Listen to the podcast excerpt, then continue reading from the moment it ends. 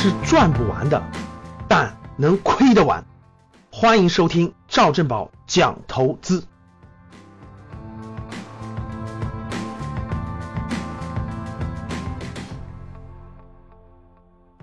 最近，苹果的新款手机上市了，一看价格非常惊讶，好像是国内将近九千块钱吧。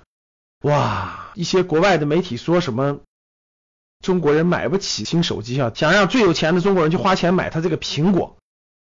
哎，回想起来，以前我讲过一个冰棍的故事哈。如果谁没有听过赵老师讲的冰棍与国行的故事，那真应该去听一听。八九千块钱买个苹果手机，现在手机出货量最大的是华为呀，不是苹果啊。紧随其后的小米、OPPO、vivo 全是中国造，我就想不明白了，你为什么非要买那个苹果？三千多买个华为 P 十，用的是嗖嗖的，照相是杠杠的，各种功能都特别好，干嘛多花五千多呢？有这五千多，咱可以去做投资啊！前两天。有一个财富榜的资产配置，看完非常有意思。中小企业主、老板阶层开的车都是二十来万的车，反而是那帮经理阶层，就打工的挣高薪的，开的车都是五十万以上的车。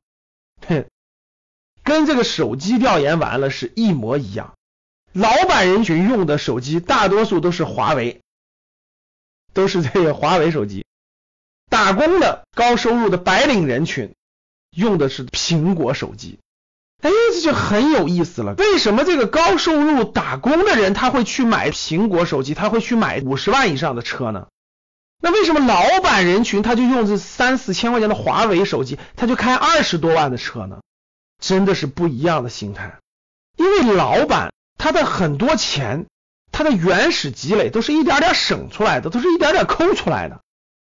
那打工的赚钱多，他觉得很轻松，反正我就付出了这些时间，付出这些的啥，相对来说比较容易。这个月一个月赚五六万，下个月还有五六万，得了吧，这些钱干嘛呢？花了吧，反正我还能赚到。这就是咱们的理财里面、财商里面讲的非常重要的一课。年轻的时候，这帮所谓的白领人群就掉到那个老鼠圈里了，反正我下个月还可以赚到钱，我就花呗。所以这个消费类的东西都只买最贵的，不买最好的。哼，结果呢？所有挣的钱就花出去，所有挣的钱花出去了。对企业家来说，钱是永远不够的。为什么？钱在他眼中就是生产资料，他要拿钱去买更好的生产设备，买更好的电脑，买更好的生产资料，买更多的资产，以便于让产生更大的价值。而普通白领人群呢，他就是消费资料。我可以买更好的手机，我可以买更好的车，对吧？我可以早一点去旅游，这不就是白领人的思维吗？十多年以前也是这样的，最省吃俭用的人呢，省下来的人呢，老板就去买赚钱的生产资料去了。那有头脑的人就去买房子了嘛，我省下钱就不断的买房子去了嘛。少买个苹果，省下五千块钱，我积攒个两三年，首付感不就出来了吗？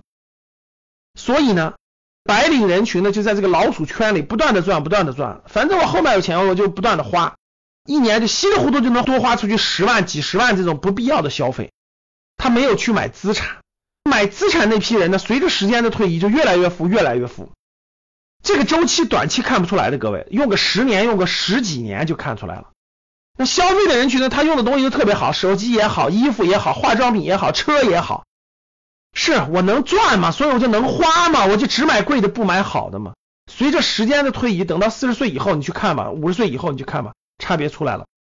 没有把这些钱随便去消费的人，买了资产的人，人家可以早点退休了，人家可以不去工作了，人家资产不断的升值，不断的翻倍，价值越来越大了。所以这真的就是差别。所以我劝各位弃苹果买华为，这样才能走上投资之路。我们讲的是投资，我们讲的不是消费。我们希望你成为早点退休，早点财务自由，早点财产性收入。多于主动收入，好，弃苹果选华为，鼓励大家这么做。